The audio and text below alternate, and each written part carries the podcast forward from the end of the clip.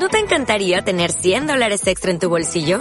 Haz que un experto bilingüe de TurboTax declare tus impuestos para el 31 de marzo y obtén 100 dólares de vuelta al instante. Porque no importa cuáles hayan sido tus logros del año pasado, TurboTax hace que cuenten. Obtén 100 dólares de vuelta y tus impuestos con 100% de precisión. Solo con Intuit TurboTax. Debes declarar para el 31 de marzo. Crédito solo aplicable al costo de la presentación federal con TurboTax Full Service. Oferta sujeta a cambios o cancelación en cualquier momento. ¿Qué pasa, gallinicas mías? Aquí vuestro reportero Bachero de Barrio Sésamo, que en este episodio, en este episodio, me encuentro, ponte bien. No hagas el animal y ya sabes, me encuentro, ponte bien. En este episodio os va a dar leña con... Bueno, tenía grabado un audio que se me olvidó subir, ¿vale? De hace ya por de seis o siete días. Y bueno, seguía siendo pertinente, pero al final lo he borrado. Os vuelvo a grabar cositas ¿vale? Hoy voy a... A ver, ya sabéis mi pelea y mi vuelta a Windows. De hecho, de hecho, mi vuelta a Windows eh, sigue en proceso, ¿vale? Más lenta de lo que yo esperaba, pero sigue en proceso.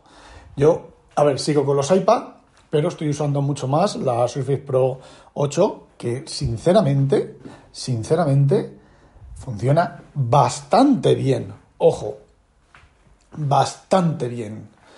Ahora, mm, el tema de la escritura. Parece ser que con las últimas actualizaciones el tema de la escritura manual se ha arreglado. ver, se sigue cerrando, pero no pierdes lo escrito. Tampoco es que yo haga mucha escritura manual. Y bueno, cosas que, esto, que he dejado de usar y que he vuelto a usar, ¿vale? Bueno, pues yo siempre usaba, el primero usaba el GoodNotes, que solo está disponible en, en, las plataformas de Apple, ¿vale? Eh, toma de notas. Luego me pasé al Note Shelf, que tiene la ventaja de que es casi igual de bueno, no, igual de bueno que el Good, eh, Good Notes y que encima, pues bueno, el texto te permite texto con formato, ¿vale? Negrita y tal. Me refiero cuando escribes como si fuera una máquina de escribir, ¿vale?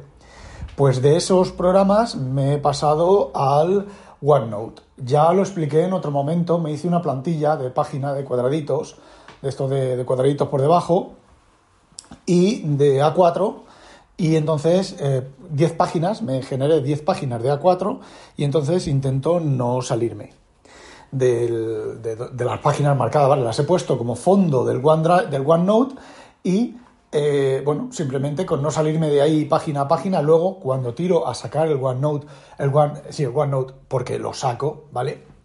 Eh, lo que hago es que lo imprimo en Windows, tiene que ser en Windows, en Mac todavía no he conseguido hacerlo, pero bueno, como me estoy pasando a Windows, cogéis la, versión de escritorio del OneNote, le dais a imprimir, e imprimís y sale la primera página, te sale la cabecera del OneNote, del, exacto, la cabecera del título. Yo eso, esa página la quito, ¿vale?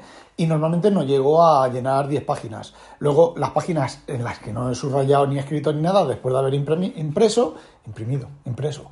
Bueno, después de haber impreso, lo que hago es las elimino, ¿vale? Las quito y ya está. Como lo que hago una vez impreso, lo que me hago es que me voy al, a la Bicine Reader, a la PDF profesional, bueno, no me acuerdo cómo se llama ahora, ¿vale? Eh, le hago el OCR, ahí dejo caer el PDF que he impreso y quito las páginas que no me interesan y luego le hago el OCR, porque lo que estoy haciendo últimamente son, en lugar de, subrayar sobre las revistas que leo y sobre los, las, cosas, pues lo que hago es eh, recorto, ¿vale? Con la, con la Surface Pro 8 es mucho menos intrusivo recortar, es clic, clic con el lapicito, recortas, se te marca para hacer la captura, recortas, anoto mm, revista o libro y página y luego mantengo apretado el, botón del palito, se me abre el OneNote, pego, fijaos que autocopia, ¿vale? Después de anotar yo en la captura de la pantalla con el palito, que la tengo puesto para anotar en rojo con, con el ancho justo para que se vea bien, pego en el OneNote con el dedo, con el dedo, ¿vale? Y luego ya con el palito recambio el tamaño y lo pongo al tamaño para que a su tamaño, ¿vale? Para el que yo quiero, mm, me imagino que es 1 a 4, pues más o menos que se vea. Y si tengo que anotar, pues anoto algo a mano.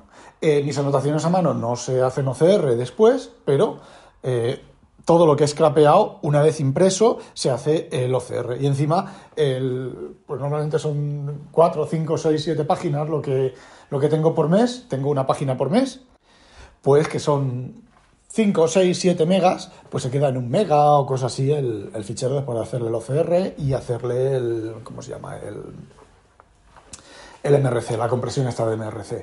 Eh, llevo ya bastantes meses, ¿vale? Llevo desde mayo haciendo eso. Ojo, que no es que lo haya empezado ahora y me vaya bien. Entonces sí que hay un problema a la hora de imprimir en Windows, que yo creo que es un bug de, de Windows 11. Bueno, pasa en Windows 10 y pasa en Windows 11. Cuando tú le das a imprimir, ¿vale? Le dices eh, imprimir impresora de PDF de Microsoft, ¿vale? O algo así. Entonces, tienes que irte a las opciones avanzadas que te sale la típica antigua página antigua, eh, cuadro de diálogo antiguo de este que sale vertical horizontal, avanzadas y seleccionar A4. No he conseguido dejarlo en A4 por defecto esa pantalla, esa opción en concreto, porque si no se imprime en carta, creo que es, y entonces sí, la plantilla que yo tengo de fondo se, se sale, ¿vale? Se sale y no se quedan las páginas paginadas sin cortar el texto, que la idea de la plantilla y no salirme de la plantilla es que no se me corte el texto en el A4. Entonces sí, entonces me imprime la primera página solamente con la cabecera de, típica del OneNote y luego la siguiente página, las siguientes páginas, todo el texto. Quito la primera y quito las que, las que sobran. Y si en algún, creo que un mes, creo que fue agosto, creo que fue, me tocó hice dos, dos, grupos de páginas. Me llegué al final de las 10 páginas, pues hice dos, dos, grupos de páginas, volví a generar otra página. Además, con el OneNote de escritorio, cuando creas una página, de poder definir que esta página, tú creas una página, ¿vale? Con esas 10 eh, impresiones de fondo. Le dices en OneNote que ese es el fondo, que, eso que aplique el fondo a la página. Y después con el botón derecho, con el clic derecho sobre esa página que has creado, dices, esta es la plantilla por defecto para esta sección. Y entonces, la siguiente vez que, agregues, que crees una página, se te crea ya con la plantilla y todo. Y aún más, cuando vas a imprimir, cuando vas a imprimir, no, antes de imprimir puedes decirle quitar fondo. Y entonces quitas las, las, páginas de fondo, se te queda una página completa, completamente en blanco, y a la hora de imprimir no se te corta, ni se te sobresale, ni te hace... Em, ni te eh, pone una página al lado de la otra que luego tienes que hacer así un collage y tal. La verdad es que mm, está bastante, bastante bien y no cuesta mucho. Una vez que le has cogido el tranquillo, es bastante fácil. Entonces, bueno, la aplicación de notas es OneNote. La página que he pintado, ¿vale? Que, he creado, no la borro de OneNote, la, la muevo a otra libreta que se llama, mm, como se llame, ¿vale? Y ya está. Y sigo, ¿vale? El siguiente mes, otra página nueva algunas capturas de cosas que me interesan mucho, mucho, mucho, mucho, mucho, mucho. Las meto en, One, en OneNote. Eh, también las meto, sigo con el DevonThink, ¿vale? Ahora volvemos a eso. Pero hay una cosa que no puedo, lo siento. Llevo ya mm, dos meses o cosas así con el OneDrive y no puedo, sinceramente. No puedo. Es una porquería. En macOS es una verdadera porquería. Es una chapuza, es una puta mierda pinchada en un puto palo de mierda. Yo ya no sé si es por la plataforma de macOS o si es por eh, los desarrolladores de OneDrive que no lo tienen claro, ¿vale? Que no saben hacerlo. Yo creo que es 50-50, ¿vale? Pero bueno, ya lo veremos cuando Dropbox, que está a punto de poner el sistema de bajo demanda y haga lo mismo que tiene que, que ha hecho eh, OneDrive, veremos a ver cómo funciona lo de, lo de Dropbox. Por ejemplo, el tema de la aplicación de archivos en, en, iOS, ¿vale? Eh, el driver de Dropbox tardó años, años, varios años a que funcionara bien. Ahora funciona relativamente bien. El de Microsoft no, el de Microsoft vas a hacer clic en el, en el archivo de Microsoft y no se te abre o te pide login, o te sale la pantalla en blanco, o luego no se actualiza. Mm, a ver, las aplicaciones de OneDrive en iOS son de OneDrive, sí, son una puta mierda pinchada en un puto palo de mierda. Carpetas repetidas, ficheros que no están y que te aparecen como que están, refrescas. Es una mierda pinchada en un puto palo de mierda. La de Android es algo menor, es algo mejor, pero tampoco es mucho para, para tirar cohetes, ¿vale? Entonces, eh, descartadas las aplicaciones de. En su momento descarté las aplicaciones de OneDrive en, en, iOS, en iOS y en iPad OS, ¿vale? Pero yo cuando digo iOS me refiero a los dos, porque al final es lo mismo. Bueno, pues lo que he hecho es. Estoy usando. Eh, ahora no me acuerdo cómo se llama, un momento. File Browser Pro, que es un programa genérico de un sistema de archivos, ¿vale? Un navegador de archivos que, bueno, te permite conectar a WebDAV, te permite conectar a Dropbox, bueno, tener una lista. La versión de empresa, que es la que estoy usando yo, tiene una lista increíble. Es de Stratoferix y funciona bien. Lo que ocurre es que tiene una pequeña pega, ¿vale? He conseguido usar OneDrive de manera decente con esta aplicación, olvidándome de la aplicación nativa. En el iPhone tengo la aplicación nativa de OneDrive para hacer copia de seguridad de las fotos. Pero solo de eso. Y funciona bastante bien, ¿vale? Tampoco es que las haga, eh, haces una foto y 30 segundos después está en OneDrive, pero luego cuando pones a cargar el teléfono, pues eh, terminas, termina subido y termina en, OneDrive, en las fotos de OneDrive. Es para lo único que estoy usando la, aplicación de OneDrive. De hecho, la he quitado en, en los iPad. Bueno, en el Mac ya os he dicho que OneDrive es una mierda. Con esto de en, en iOS eh, medio, medio funciona. En el Mac es lenta, lenta, lenta. En Windows, en Windows, de vez en cuando se le cruzan los cables. Ahora está actualizando 800 no sé cuántos archivos que no sé de dónde han salido. Ojo, que no sé de dónde han salido y ahí está el, estaba, estaba, estaba. El MacBook Pro eh, M1, ¿vale? Lo he quitado, estaba porque lo he quitado. El iMac ejecutando Windows. Y ahí está. El BTO, que el BTO, ojo, el BTO le hice un refresh lo reinicialicé porque hacía cosas rarísimas, ¿vale? Y de momento está funcionando bien. Bueno, el BTO. Y el único que me estaba funcionando bien es la Surface Pro 8 eh, y ahora esta mañana, eso lleva ya dos días haciéndolo, ¿vale? Esta mañana pues me han empezado los 864 archivos ahí a, a, no sé qué de dónde han salido, porque yo no he modificado 864 archivos. Lo único que he modificado es un doc, es un fichero, un docx, que encima lo he modificado desde el navegador porque está usando el, Word Online, que mm, yo os voy a decir una cosa, por, lo menos en el Edge eh, no tiene nada que desear al Word de, escritorio, ¿vale?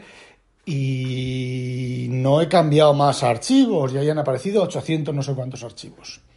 Sí que es cierto que tengo casi el, terabyte eh, ocupado, pero bueno, también lo tenía en, Dropbox. Eh, entonces, bueno, pues ahora, esta mañana, durante la mañana, estoy instalando Dropbox en todos los ordenadores que tengo en casa, en el, iPad no, en el iPad y en el iPhone y tal, sigo seguía teniendo instalado Dropbox, ¿vale? Pero, y bueno, y definitivamente me quedo con, Dropbox, porque One, One, no, OneDrive eh, deja mucho, mucho, mucho que desear. No sé lo que es. Ahora ha funcionando bien en, está funcionando bien. En Windows está funcionando bien. Bueno, a ver, bien. Bien. A ver, bien, bien, bien, bien ha funcionado en la Surface Pro 8, ¿vale? En el BTO, mm, ah, de aquella manera. Y en el iMac, ¿sabéis por qué funciona bien en el iMac? En Windows, ejecutando Windows.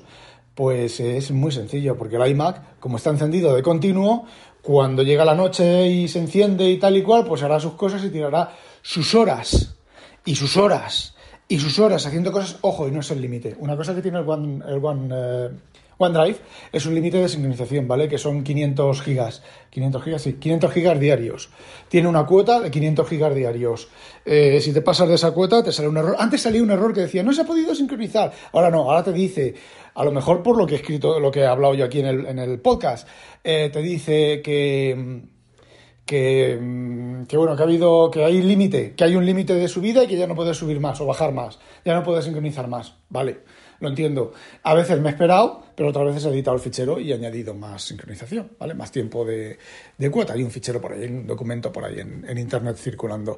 Bueno, pues OneDrive eh, completamente descartado. A lo mejor el OneDrive está fallando porque lo tengo en un par, en un par, no, en uno, en el MacBook, en el MacBook Pro. Eh, Solamente lo tengo, el OneDrive en el MacBook Pro eh, M1, no lo tengo en ningún otro sitio, porque en el trabajo tengo el MacBook Pro de 13 pulgadas de 2020 Intel, tengo una partición de 100 gigas para el macOS que no se puede quitar, ahí sí, sí ahí no puedes quitar eh, el, ese macOS para instalar Windows, solamente Windows.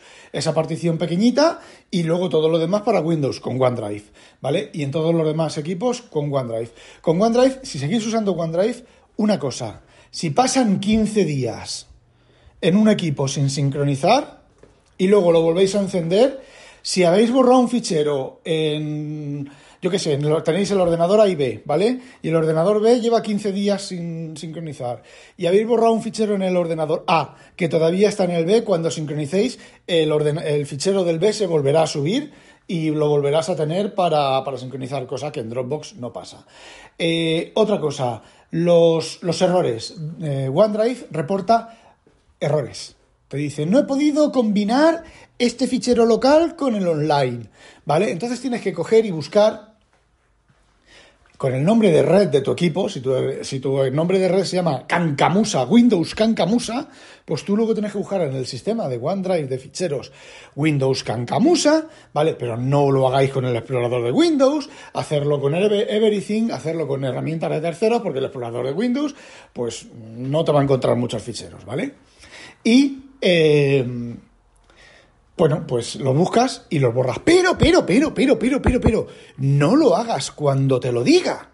Ojo, porque tú estás, enciendes, eh, yo enciendo mi Surface, me pongo a hacer mis cosas y me sale la notificación. Mm, ha habido conflictos de archivos que no he podido tal. ¿Vale? Yo me voy directo, automáticamente me voy al Everything y los busco. Y ahí están, turn, en tiempo real, ¡pum! Los ficheros. Y ves cómo esos ficheros que no se habían podido sincronizar van desapareciendo. ¿Por qué? Pues porque sí que los está sincronizando, ¿vale? Es ahí un bug, una cosa rara por ahí dentro en, las entretelas del, OneDrive. Y bueno, también otra cosa del OneDrive.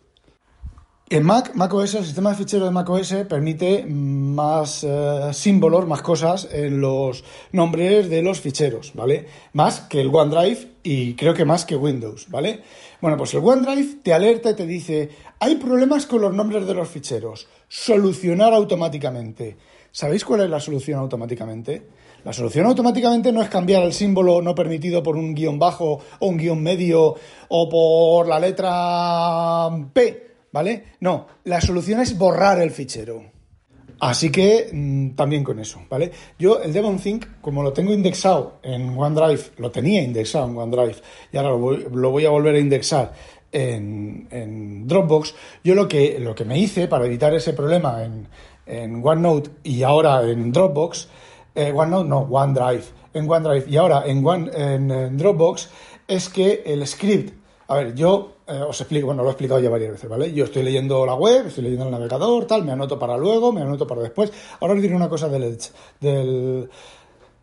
del, del Chrome, Edge Chromium, el navegador de Microsoft, ¿vale? Eh, voy navegando, pam, me anoto esto, me lo pam, me lo pongo en el, en el InnoReader, o estoy en el, normalmente es el InnoReader, ¿vale? Solamente uso el InnoReader para las noticias y demás, pero bueno, hay veces que hay algo en el, en, el, en Twitter o en algún otro sitio, lo que hago es que me envío un enlace por correo electrónico una cuenta de correo electrónico que es solo para eso, ¿vale?